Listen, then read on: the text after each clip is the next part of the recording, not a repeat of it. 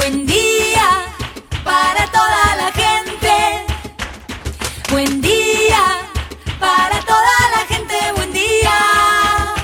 Buen día Soldati, edición Quédate en casa. Son días que necesitan de nuestro compromiso de quedarnos en casa. En FM Soldati, no por eso vamos a dejar de ser comunicadores y comunicar. Aprovechamos los límites que se presentan para llevarte por WhatsApp las noticias y la información que necesitas. Vos quédate en casa. Va a ser un buen día Soldati, pero vos nos vas a escuchar cuando quieras. Mañana, tarde o noche. El sur está bien despierto. Participa enviándonos las ideas y contenidos al 11 36 88 8791. Estamos a la distancia, pero juntes. Buen día, soldati. Hoy 25 de mayo, quédate en casa. Nos ponemos la escarapela y hablamos de la Revolución de Mayo con Victoria Galloso, guía del Museo Histórico Nacional del Cabildo. ¿Cómo fueron aquellos días donde el pueblo decidió iniciar la revolución? Hablamos también con Juan Larramendi, médico coordinador de la Escuela Popular de Salud Comunitaria en la Villa 2124 de Barracas, para poder conocer más sobre nuestros barrios populares. ¿Cómo viene funcionando ahí el detectar? También charlamos con Cecilia Gaitán, antropóloga feminista e investigadora del CONICET, sobre las políticas estatales de inclusión social juvenil en el contexto de aislamiento que estamos viviendo. Y por último, Leo Galstián nos acerca todas las novedades deportivas del fin de semana. Así arrancamos, y viva la patria. Estas son las noticias en Buen Día Soldati. Un día como hoy, hace 210 años, 25 de mayo de 1810, el pueblo de Buenos Aires finalmente impuso su voluntad al cabildo creando una junta de gobierno integrada por Cornelio Saavedra, presidente, Juan José Castelli, Manuel Belgrano, Miguel de Ascuénaga, Manuel Alberti, Domingo Mateu, Juan Larrea, vocales, y Juan José Paso y Mariano Moreno, secretarios. Se iniciaba así el proceso revolucionario que desembocaría en la declaración de la independencia el 9 de julio de 1816. El presidente Alberto Fernández participará en forma virtual del tradicional Te Deum por el 25 de mayo, que este año tendrá características inéditas, ya que, por primera vez en la historia argentina, se realizará a puertas cerradas en la Catedral Metropolitana, por las restricciones impuestas debido al aislamiento social y obligatorio por el coronavirus. Logramos, en un tiempo difícil de la Argentina, unirnos para cuidar la salud de todos. Pero queda mucho por delante, les pido que no aflojen, escribió el presidente en su cuenta de la red social Twitter luego de anunciar la extensión hasta el 7 de junio del aislamiento social y obligatorio. El jefe de gobierno porteño, Horacio Rodríguez Larreta, además de anunciar mayores controles en el ingreso del conurbano bonaerense y también en el transporte público, para que sea utilizado solo por trabajadores autorizados a moverse, informó que se limita el comercio en zonas comerciales a los negocios esenciales con el objetivo de evitar aglomeraciones. El Ministerio de Salud pidió hoy continuar con la lactancia materna aunque la madre tenga un diagnóstico positivo de coronavirus o debe ser internada ya que no existe evidencia de que el COVID-19 pueda transmitirse al bebé a través de esa vía. 11 estaciones de las líneas Mitre, Roca, Sarmiento y Belgrano Sur dentro de la Ciudad Autónoma de Buenos Aires permanecerán cerradas a partir del próximo martes 26 y se incrementarán los controles de permisos de circulación a fines que los servicios sean utilizados solo por trabajadores esenciales y exceptuados, de acuerdo a un cronograma informado este domingo por trenes argentinos. La empresa estatal, dependiente del Ministerio de Transporte de la Nación, señaló que los trenes de la línea Mitre no se detendrán en las estaciones 3 de febrero, Colegiales, Coglan, Drago, Pueyrredón, Lisandro de la Torre y Rivadavia. La línea Roca no tendrá abierta la estación Hipólito Yrigoyen, en tanto que los servicios del Sarmiento no pararán en Floresta y Villa Luro. Y en la línea Belgrano Sur no estará habilitada la estación Presidente Ilia. Los usuarios de estos servicios podrán apelar a medios alternativos de transporte o bien, en el caso de la línea Mitre, además de la estación cabecera de Retiro, podrán tomar el tren en las estaciones General Urquiza, Belgrano R, Ministro Carranza, para los ramanes José León Suárez y Bartolomé Mitre, y Belgrano C o Núñez para el ramal Tigre. En provincia de Buenos Aires, la Villa Azul, un asentamiento que comparten los distritos de Quilmes y Avellaneda, ubicado a la vera del acceso sudeste, se transformó en el primer barrio vulnerable del corno urbano en el que se registró muchos casos de coronavirus. Se desprende de los resultados de tres jornadas del operativo Detectar desarrolladas en esa zona que dieron un resultado de 53 casos de coronavirus y otros 50 sospechosos que están en estudio.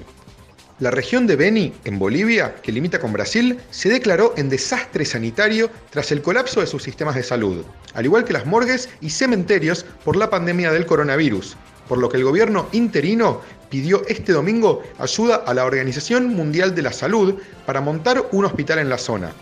Beni es el segundo departamento con la mayor cantidad de casos en Bolivia, que según los últimos datos del Ministerio de Salud ya son 1.097 contagios y 67 decesos, de un total de 5.915 positivos y 240 fallecidos en el conjunto del país. Vamos a escuchar un mensaje que nos comparten desde la red feminista Soldati. ¿Por qué grita esa mujer? Gritamos por las que ya no están. Grito por cada niño, niña, niñe que en este tiempo está conviviendo con su abusador, con su agresor o con la persona que vulnera sus derechos. Quiero que vivan, quiero vivir. ¿Por qué? ¿Por qué está ¿Por qué gritando grita esa, esa mujer? mujer? ¿Se puede parar la violencia? Gritamos por las que no pueden hacerlo. Todas tenemos derecho a la vida. Grito porque le duele el cuerpo, el alma. Pero mirá, mirá, ¿por qué está gritando esa mujer? Grito porque Ramona ya no puede gritar. ¿Por qué la callaron? Grito por las que no pueden hablar. Grito por ella, por ella que tiene que vivir con su agresor. Grito por Ramona. Pero ¿por qué grita así esa mujer? Por todas ellas, seamos su voz, su fuerza, Grito porque puedo su hacerlo. corazón latiendo. Me uno a mis compañeras y grito bien fuerte por Ramona. Grito porque ella no puede gritar. Las que fueron silenciadas. Gritamos por ella, ¿Por qué? por ellas. Grito por sus reclamos, por su familia. Grito porque ella ya, no, puede ella ya gritar. no puede gritar. Grito porque se murió reclamando lo que le corresponde. A ella y a sus vecines. Grito porque cada uno tenga lo que le corresponde. No podemos quedarnos quietas. Pero ¿por qué grita esa mujer? Grito porque nadie la escucha. Y por todas las Ramonas de todos los barrios. Vivas nos tenemos. Grito por todas las mujeres que no pueden gritar. Grito por cada mujer que hoy está poniendo su cuerpo en los barrios para hacerle frente a esta pandemia. Grito porque a Ramona la mató el Estado patriarcal, que invisibiliza, oculta y acalla todos los reclamos de las mujeres que sostienen la vida en los barrios. Gritamos por todas. ¿Se puede parar la violencia?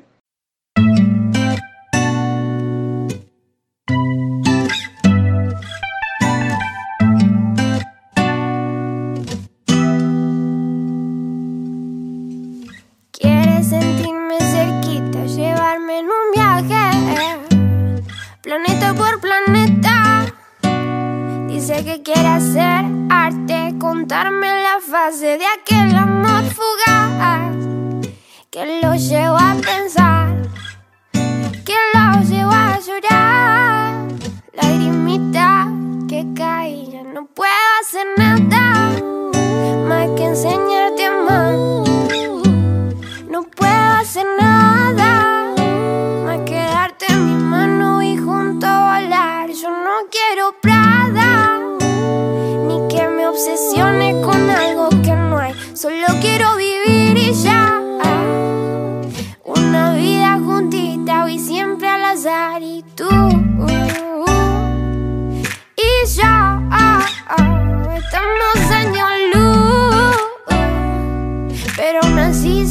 cerquita del sol es que tú y yo estamos años luz. Pero aún así, aún así.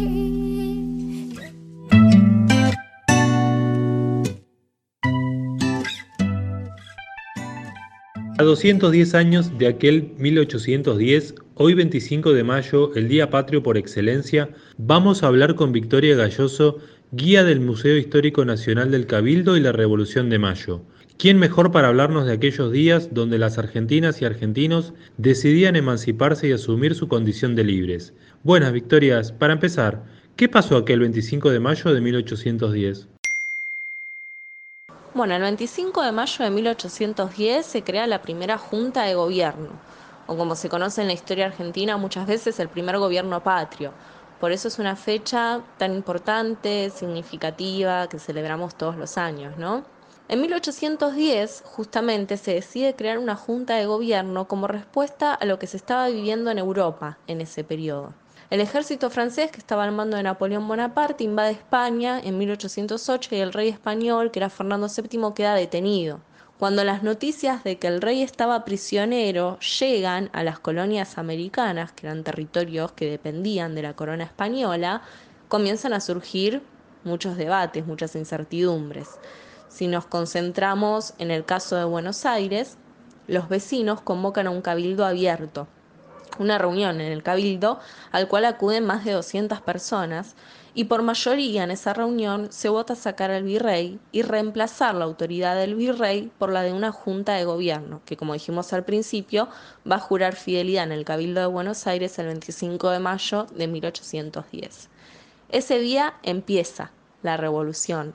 La revolución no dura un día ni una semana, sino que es un proceso que dura muchos años y que además es un proceso muy complejo, porque los años de revolución también van a ser años de guerra en estos territorios. Pero lo importante es que a partir de ese momento también se van a abrir los caminos que nos van a conducir hasta la conformación del país que hoy todos y todas conocemos y que seguimos construyendo todos los días. La historia es pasado pero también presente. ¿Qué tiene que enseñarnos hoy la Revolución de Mayo? Con respecto al legado revolucionario o más que nada a, lo que podemos aprender ¿no? de todo este proceso revolucionario, creo que está bueno poder revisitar un poco las ideas que tenían los revolucionarios, estos personajes como Manuel Belgrano, Mariano Moreno, Juan José Castelli, ideas de libertad, igualdad, y repensarnos todo el tiempo en qué términos somos una sociedad igualitaria o qué nos falta, mejor dicho, para llegar a ser una sociedad igualitaria, si somos realmente libres, qué consideramos libertad. Es algo que mm, desde el Museo del Cabildo siempre tratamos de, de, ponerlo en común en los recorridos, de compartirlo con nuestros visitantes, también escuchar sus opiniones y nos parece que son ideas que cada tanto está bueno poder revisarlas y pensarlas y traerlas al presente, más allá de que esto haya pasado hace mucho tiempo, hay cosas que nos siguen interpelando como sociedad todos los días y sobre las que tenemos que seguir trabajando. ¿Qué más deberíamos saber sobre el Cabildo de la Ciudad de Buenos Aires? Bueno, el Cabildo de Buenos Aires está muy vinculado con un año, que es 1810, y con una historia en particular, que es la de la Revolución de Mayo, ¿no? El inicio de la Revolución, que es lo que venimos charlando hasta ahora. Pero hay dos cosas que generalmente no se conocen del Cabildo. La primera es que el Cabildo funciona desde el año 1580, que está presente desde lo que fue la fundación de la ciudad. El Cabildo era la municipalidad que tenía la colonia, es decir, que desde este edificio se tomaban decisiones administrativas sobre la ciudad y el campo. Y para eso se elegían todos los primeros de enero 10 funcionarios o cabildantes. Pero para poder trabajar en el cabildo había que ser vecino. Y la palabra vecino fue cambiando de significado con el tiempo, porque si hoy hablamos de vecinos, generalmente hablamos del que vive al lado nuestro o enfrente, pero en la época colonial era toda una categoría social y solo eran considerados vecinos de Buenos Aires los varones, blancos y con propiedad en la ciudad, es decir, con prestigio social. Así que solo ellos estaban habilitados a trabajar en este tipo de instituciones. Y la segunda cuestión, que quizás tampoco se conoce mucho sobre el cabildo, es que también funcionó como sede de la primera cárcel de la ciudad. Ya en el año 1608 se mandan a construir los primeros calabozos que se hacen sobre el ala sur del cabildo y posteriormente pasan a estar en lo que hoy sería el patio del museo.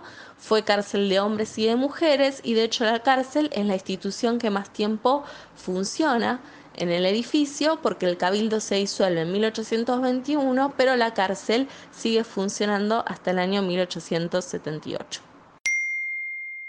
¿Cómo está trabajando el Museo Histórico del Cabildo y la Revolución de Mayo durante el aislamiento?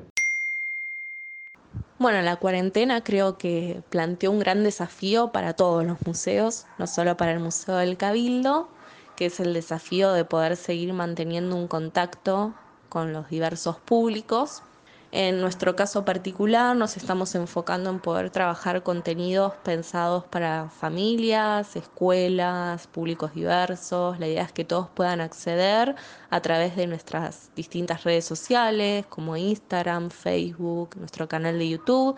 Siempre nos buscan como Cabildo Nacional y ahí nos encuentran. En ese sentido, en el mes de abril lo que hicimos fue trabajar una serie de microvideos que se llaman Historias en tiempos de la corona Eh, el objetivo de esos videos es poder visibilizar cómo era la vida cotidiana en la Buenos Aires colonial. Y ahora durante el mes de mayo, por ser un mes tan importante para el museo, estamos con muchas más actividades en las redes que tienen que ver con charlas con especialistas acerca de la revolución. Las mismas tienen lugar ahora durante la semana de mayo, todos los días a las 19 horas pero también estamos realizando publicaciones sobre objetos de la colección del Cabildo, objetos que creemos que son importantes, pero que también cuentan historias sobre la revolución y distintas publicaciones que vamos haciendo semanalmente sobre distintas temáticas de la revolución, que tienen que ver con la participación de los sectores populares, el contexto internacional de la época y este proceso que se abre a partir de 1810 y los caminos que se van a ir tomando a partir de ese año. Así que un poco eso es lo que venimos trabajando hasta ahora. La idea siempre es poder seguir interactuando con la gente, con el público y seguir escuchando y, teniendo un ida y vuelta con lo que tenemos en este momento, que son las redes, eh, para seguir comunicándonos. Así que una invitación también a que nos puedan seguir y, y puedan ver los contenidos que estamos subiendo, pero también interactuar con nosotros y participar. Ella fue Victoria Galloso, guía del Museo Histórico Nacional del Cabildo y la Revolución de Mayo, acercándonos un pedazo de nuestra historia en este 25 de mayo. Encontrar a alguien como tú, alguien como tú, bebé no lo creo, bebé no lo creo. que me quiera más que tú, que me quiera más que tú, bebé no lo creo, a eso siempre le temo, aprendí a vivir con ello. Pero papi, ya le dije no al miedo, si yo pude con eso, nene, puedo con esto. Con esto eres el mejor, lo seguiré haciendo. Ya lo era sin mí, no necesitas mi consuelo. Que tanto nos amamos, no pasa nada amor, si lloramos luego. Me matan los recuerdos, pero te quiero tanto que te quiero contento.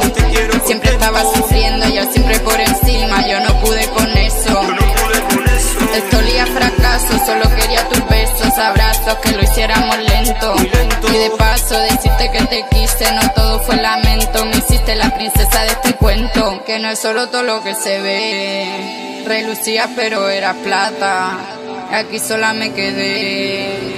Con el corazón hecho con nácar, que no es solo todo lo que se ve. Relucía pero era plata, aquí sola me quedé con el corazón de chiconaca. Lo nuestro me ha dejado mella, preguntándome qué hice mal engancha la botella. Lo nuestro me ha dejado mella, preguntándome qué hice mal engancha la botella. Hice mal enganchado a la botella. La Villa 2124 en el barrio porteño de Barracas presenta actualmente el tercer foco más importante de casos de COVID positivo en la ciudad de Buenos Aires. En la última semana los casos allí se triplicaron. Ahora estamos en comunicación con Juan Larramendi, médico coordinador de la Escuela Popular de Salud Comunitaria en la Villa 2124 de Barracas, para poder conocer más sobre nuestros barrios populares. Ya hace siete días, el lunes pasado, arrancó el Detectar en la Villa 2124. ¿Qué balance haces de la primera semana? El programa Detectar llega en un momento justo, de manera muy oportuna, a la Villa 2124, cuando empiezan a notificarse los primeros casos positivos de coronavirus en el barrio y a nivel ejecución está a cargo del Instituto de la Vivienda de la Ciudad en consonancia con Desarrollo de Ciudad y fueron dejando notar grandes irregularidades que de a poco se van subsanando y puliendo gracias más que nada a la constante presencia e intervención de organizaciones sociales del barrio, irregularidades que tienen que ver con las condiciones de espera, por ejemplo, cuando alguien, una persona espera el resultado de un hisopado en el edificio adjudicado en el barrio irregularidades que tienen que ver con las derivaciones a hospitales o hoteles, donde tenemos como ejemplo más notorio el caso mediático donde estas vecinas estaban en el hospital Ramos Mejía hacía varias horas con, compartiendo una gran sala común separada únicamente por biombos, con un aislamiento incorrecto, donde uno de las niñas dio positivo. A nivel balance, yo veo que si bien llega en un momento justo, aplicado cuando tenía que ser, cuando tiene que ser, pero tiene, hay que estar muy encima para que se vaya ejecutando de manera correcta. ¿Está garantizando comida y kit de limpieza a quienes deben permanecer aislados? ¿Qué ocurrió con los comedores que tuvieron que cerrar por contagio? Las personas que deben permanecer aisladas en su vivienda son personas notificadas como casos estrechos de otras personas que dieron positivo para coronavirus y que están realizando el aislamiento, o en un hotel o en un hospital. Por lo tanto, el Estado debe garantizar la comida, la limpieza, porque esas personas no pueden salir de sus casas. La realidad es que están trayendo con muy poca frecuencia cajas, predominantemente de alimentos secos, no traen frescos y los kits de limpieza son bastante deficitarios, están trayendo poca cantidad de lavandina, de alcohol en gel. Y la verdad es que estamos, entre las organizaciones sociales del barrio, son las que nos estamos haciendo cargo de que estén permanentemente con los insumos que necesitan esas familias. Con la situación de, comedores, eh, existe un, un protocolo que, por supuesto, llegó tarde como respuesta del gobierno de la ciudad por un caso puntual, en el que el establecimiento donde funciona ese comedor se cierra, se fumiga con agua y lavandina y vuelve a funcionar con personal que no haya sido contacto estrecho o se encuentra otro, otras trabajadores y trabajadoras para que puedan hacer funcionar ese comedor. Lo que ocurre con las familias que asisten a ese comedor se redistribuyen en comedores cercanos.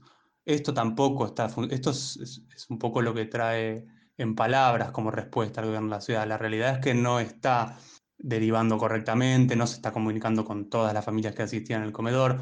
Y tampoco no nos olvidemos que en realidad no está ni supliendo ni relevando ese comedor, sino lo que está haciendo es derivando a otros comedores que eso lo puede hacer cualquier vecino o vecina que asistía a un comedor, conoce mucho mejor la realidad del barrio y dónde puede asistir en caso de que eventualmente se cierre ese comedor.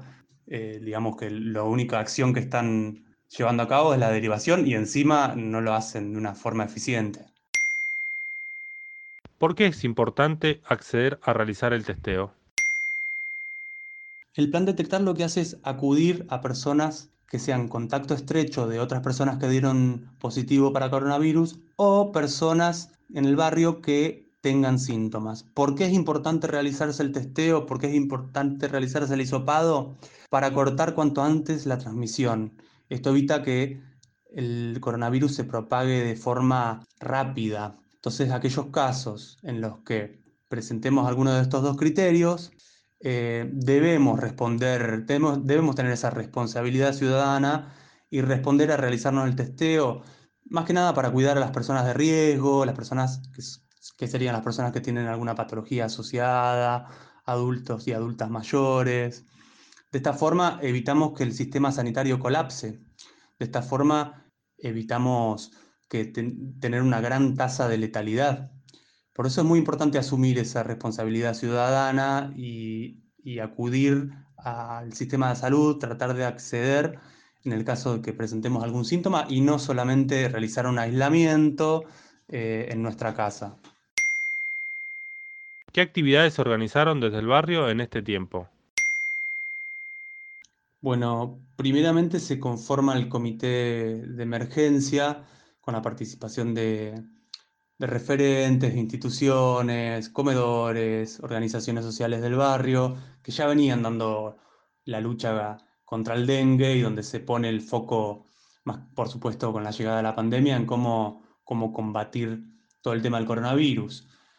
Eh, una de las actividades consiste en ejecutar el plan El barrio en tu barrio, que es coordinado por Nación, donde se ponen postas de salud en las entradas del barrio, donde se concientiza a vecinos y vecinas, se remarcan las recomendaciones, que tenga ese carácter simbólico de que siempre nos acordemos de, respetar las recomendaciones y el aislamiento preventivo de la cuarentena.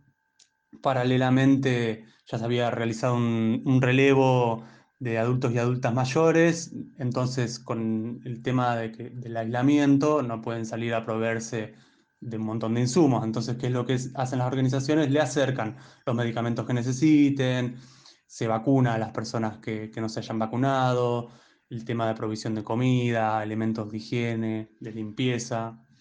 También otra actividad que se lleva a cabo es la asistencia a personas que están realizando el aislamiento estricto de manera preventiva, que son personas que, están en, que fueron contacto estrecho eh, de personas positivas para coronavirus, este, con misma provisión de alimentos y elementos de desinfección, higiene personal, limpieza.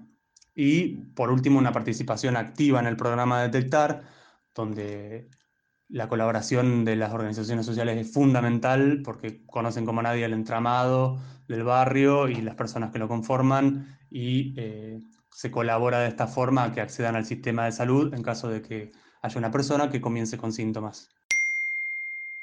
Ese fue Juan Larramendi, médico coordinador de la Escuela Popular de Salud Comunitaria en la Villa 2124 de Barracas, en comunicación con FM Soldati 91.3.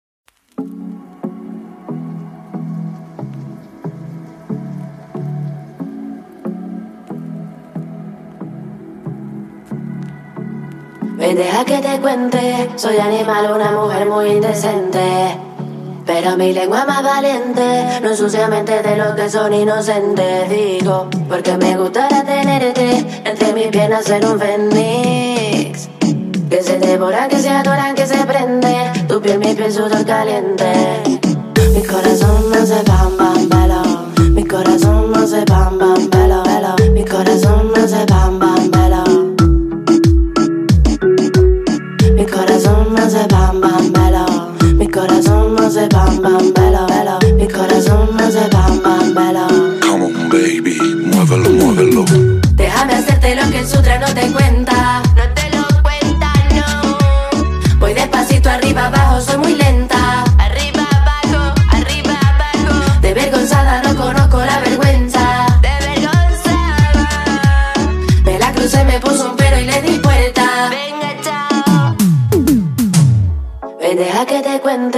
Soy animal, una mujer muy indecente. Pero mi lengua más valiente, no ensucia mente de los que son inocentes. Digo, porque me gustaría tenerte entre mis piernas en un fénix. Que se devora, que se adoran, que se prende. Tu piel, mi piel, sudor caliente. Estamos comunicados por WhatsApp para hablar de políticas para la juventud con Ana Cecilia Gaitán, antropóloga feminista, investigadora de CONICET y docente de la Universidad Nacional de San Martín. Contanos, ¿cómo afectan las políticas estatales de inclusión social juvenil el contexto de aislamiento que estamos viviendo? Hola vecinos y vecinas de Soldati, a los oyentes del otro lado, muchas gracias por invitarme a compartir con ustedes algunas reflexiones sobre el aislamiento social en nuestro país. El aislamiento social modificó todo, ¿no? Cómo vivimos, cómo nos movemos, cómo trabajamos y por supuesto también a las políticas públicas, incluyendo las destinadas a jóvenes. Las políticas estatales de inclusión social juvenil, por lo general, tienen como meta integrar a los jóvenes al sistema educativo, facilitar su inserción en el mercado laboral y en algunos casos también fortalecer sus relaciones con la comunidad. Para alcanzar esos objetivos, lo que hacen es desplegar acciones de protección, acciones de contención y de prevención bajo la modalidad de acompañamientos individuales e instancias colectivas de capacitación y recreación. En este contexto de aislamiento, las autoridades han intentado garantizar algún tipo de continuidad de estas políticas y para eso han tenido que adaptar su modo de trabajo y mudarlo en gran parte a la virtualidad. En el caso del conurbano bonaerense, que como ciudad de Buenos Aires aún se encuentra en la fase 3 de la cuarentena, los trabajadores de programas de inclusión social juvenil, como por ejemplo el Envión, realizan sus actividades de manera remota, ofrecen talleres y capacitaciones de manera virtual. También virtualmente hacen acompañamientos individuales a jóvenes que se encuentran atravesando situaciones en las que sus derechos pueden verse vulnerados. Solo en los casos en que estas situaciones adquieren un carácter de urgencia, los acompañamientos dejan de ser virtuales y pasan a ser presenciales, es decir, cara a cara. Fortalecer el vínculo con y entre los jóvenes, lograr acompañarles y contenerles virtualmente, sin dudas es una tarea difícil, no solo porque no todos tienen acceso a Internet y a dispositivos para conectarse, sino también porque las relaciones e intercambios que se producen de manera online pueden presentar situaciones de ciberbullying que conlleven lógicas de exclusión. Y en específico, las orientadas a mujeres jóvenes.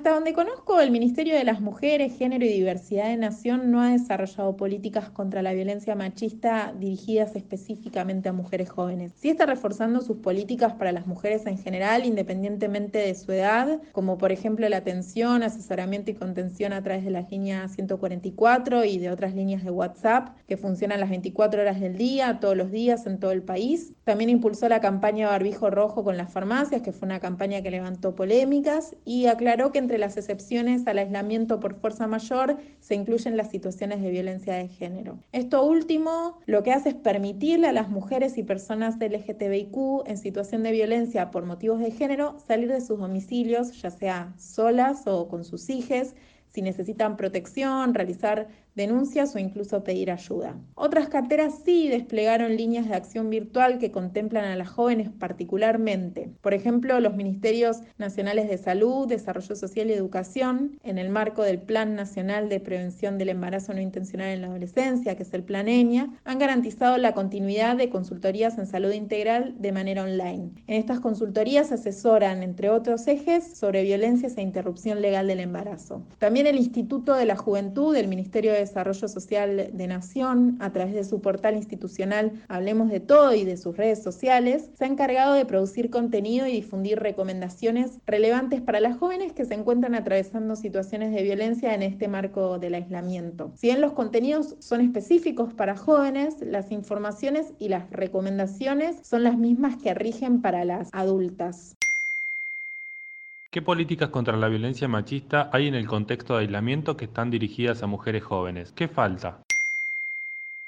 Seguro falta mucho por hacer en materia de políticas de género para jóvenes. La pandemia deja al descubierto de manera dramática la falta de acciones para prevenir las violencias hacia mujeres y diversidades que existen en nuestro país. En este contexto, a pesar de los esfuerzos realizados por el gobierno nacional y los provinciales y los gobiernos locales y las organizaciones sociales, las mujeres siguen encontrando múltiples obstáculos para vivir una vida libre de violencias en el contexto de la cuarentena. El acceso a la información y a los servicios no llegan a todas por igual, porque por ejemplo no todas eh, tenemos la misma situación económica, no todas vivimos en el mismo territorio ni nos relacionamos de la misma manera con el Estado. En este punto podríamos pensar que aún faltan políticas que atiendan a la especificidad de las mujeres migrantes, las mujeres afro, las mujeres con discapacidad e incluso las mujeres jóvenes. Como les contaba antes, al no poder las jóvenes asistir y participar de espacios de contención y referencia como lo son las escuelas, los centros juveniles y las sedes de los programas de inclusión social, que existan canales de comunicación virtuales pensados específicamente para ellas resulta un recurso por demás relevante. De todas maneras, aquí también hay obstáculos. Eh, no todas las jóvenes tienen acceso a Internet o a un dispositivo a partir del cual conectarse no todas tienen datos en el celular, no todas siguen a las oficinas gubernamentales en las redes sociales y la información y recomendaciones del Estado tal vez no las alcance porque no siempre el algoritmo de la red social les recomienda esa publicación. La pandemia nos pega un cachetazo brutal porque nos subraya algunas de las formas más dramáticas en las que se expresan las desigualdades socioeconómicas y culturales en nuestro país. De todas formas, aquí también hay una oportunidad para repensar cómo gestionar de ahora en más la prevención de las violencias. Y creería que hay que dar espacio incluso a la imaginación para inventar nuevos paradigmas de acción. ¿Ustedes qué piensan? Ella fue Ana Cecilia Gaitán, antropóloga especialista en políticas para la juventud, en comunicación con FM Soldati 91.3. Paso por tu barrio, mi salsa favorita en la radio. Espero no encontrarte, ya no vuelvo más. Me voy de aquí sin mirar para atrás. ¿Qué pasa en mi cabeza? Ya no te tengo miedo. Ya no, ¿qué fue? Ya no me tienes presa en tu corazón de acero. Dejaste que mi piel se queme. Dejaste que mi cuerpo se caiga al suelo. Tú no eres el hombre que conocí. Si quieres la guerra, yo estoy aquí. Yo soy mi propia dueña y confío en mi fuerza por tu barrio, mi salsa favorita en la radio. Espero no encontrarte, ya no vuelvo más. Me voy de aquí sin mirar para atrás. Paso por tu barrio, con leche para la niña en el comado. Yo no te pertenezco, ya no vuelvo más. Me voy de aquí sin mirar para atrás. Te tengo un veneno en copa de oro. Te espero en la noche, aquí sentada en tu cama sin miedo. Aquí te tengo un veneno en copa de oro. Senta en el suelo, aquí senta en tu cama sin miedo. Que pasa en mi cabeza, ya no te tengo miedo. Ya no. ¿Qué fue? Ya no me tienes presa en tu corazón de acero. Déjate que mi piel se queme. Ahora vamos a hablar con Leo Galstián para saber más de deportes. Empecemos. Buen día Soldati, buen día Fede. Arrancamos una de deportes hablando de fútbol, ni más ni menos que de la Bundesliga. Nos regalaron esta ficha goleadas, nos regalaron jugadas definidas en el último minuto de partido, pero vamos a hablar de los punteros, que son el Bayern Múnich con un 5 a 2 contra el Frankfurt y el Borussia Dortmund ganándole 2 a 0 al Wolfsburgo. Es decir, que siguen igualados en puntos, tienen una diferencia de 4 y se van a enfrentar el martes 26 de mayo a la 1 y media de la tarde con la chance del Dortmund de quedar a un punto de diferencia nada más. Así que vamos a seguir muy atentos esta Bundesliga que se define apasionadamente. Por otra parte, vamos a hablar de la Liga Española. Va a volver anunciado por el presidente del gobierno español Pedro Sánchez en una conferencia de prensa virtual. Va a ser el día viernes 12 de junio con el clásico Sevilla versus Betis. La liga tiene como puntero al Barcelona de Messi con 58 puntos y su escolta dos puntos por debajo el Real Madrid. Tercero, muy lejos, está el Sevilla con 11 puntos de diferencia. Las medidas de seguridad, según el protocolo, consta de un testeo obligatorio 48 horas antes y después de jugar. En caso de ser positivo, obligatoriamente tiene que ser en cuarentena. Al llegar al estadio, les realizarán un testeo de temperatura. Luego, cuando arranque el partido, no se realizará el saludo entre jugadores y árbitros y pasarán directamente al sorteo del saque. En el partido, cada pelota que salga al terreno del juego, ya sea por lateral, corner, saque de arco, será sustituida por otra desinfectada y recién ahí se podrá reanudar el partido. Luego, en el entretiempo, los jugadores tienen que obligatoriamente cambiarse el uniforme para claramente no tener el mismo que tuvo contacto con otros jugadores. Bueno, y con estas medidas terminaría el protocolo de seguridad para que Messi y todos los demás jugadores de la Liga Española puedan volver a jugar al fútbol. Para hablar de fútbol en Argentina, bueno, Fede, para seguir vamos a hablar de la AFA, que va a lanzar otro torneo para que la gente pueda ver en la cuarentena. Va a llamarse la AFA Virtual Liga. Hoy a la noche comienza el torneo 11 vs 11 de jugadores 36 equipos. Se destacan River, San Lorenzo, Huracán, Rosario y Newell's. También hay demás equipos de otras categorías, ya sean Chacarita, Chicago, entre otros. Por otra parte, los partidos se van a desarrollar en el famoso juego PES 2020. Los participantes se verán en cuatro zonas de nueve equipos cada uno y los cuatro primeros de cada zona avanzan a la fase de playoffs, mientras que los eliminados irán a jugar la Copa de Honor. Se jugará un partido por fecha a través de la página de Twitch de la AFA. Es una interesante propuesta de la AFA aprovechando el boom de los esports que toman cada vez más medida y ocupan lugar en las redes de deportes. Danos dos noticias más para cerrar. Bueno, para cerrar con una de deportes, vamos a hablar sobre la vuelta de Mike Tyson al boxeo. En una semana nada más vamos a confirmar que va a tener un combate en exhibición a beneficio, es decir, que la plata que se recaude de esa pelea va a ser donada para las causas que él crea necesarias. Así lo dijo en la conferencia de prensa que dio en vivo hace unos días.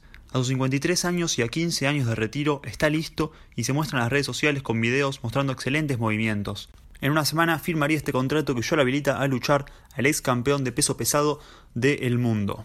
Para cerrar, vamos a una última nota que incluye a Vanega, Vázquez y Ocampos. Son tres jugadores argentinos que están en el Club Sevilla de España, el club de fútbol. Fueron criticados por una reunión que realizaron juntos. Hubo más de 10 personas y subieron una fotografía que compartió la esposa de Eber Vanega en las redes sociales, que a los instantes fue eliminada. Igualmente se difundió y se hizo viral. Por el momento no recibieron ninguna sanción, pero esperan ser multados por el Club Sevilla. Así que Fede, ya tocando el fútbol, ya tocando el boxeo y los esports, cerramos la columna de deportes. Ese fue Leo Garcián acercándonos la columna deportiva con las novedades de la semana para FM Soldati 91.3. Sigue esperando que suene su fono, aún sabiendo que yo la quiero y vos no. Baby, esta angustia pesa como plomo, quiero decirte todo, yeah. Eso fue Buen Día Soldati, edición Quédate en casa en FM Soldati. Participa enviándonos las ideas y contenidos al 11 36 88 8791. Estamos a la distancia, pero juntes.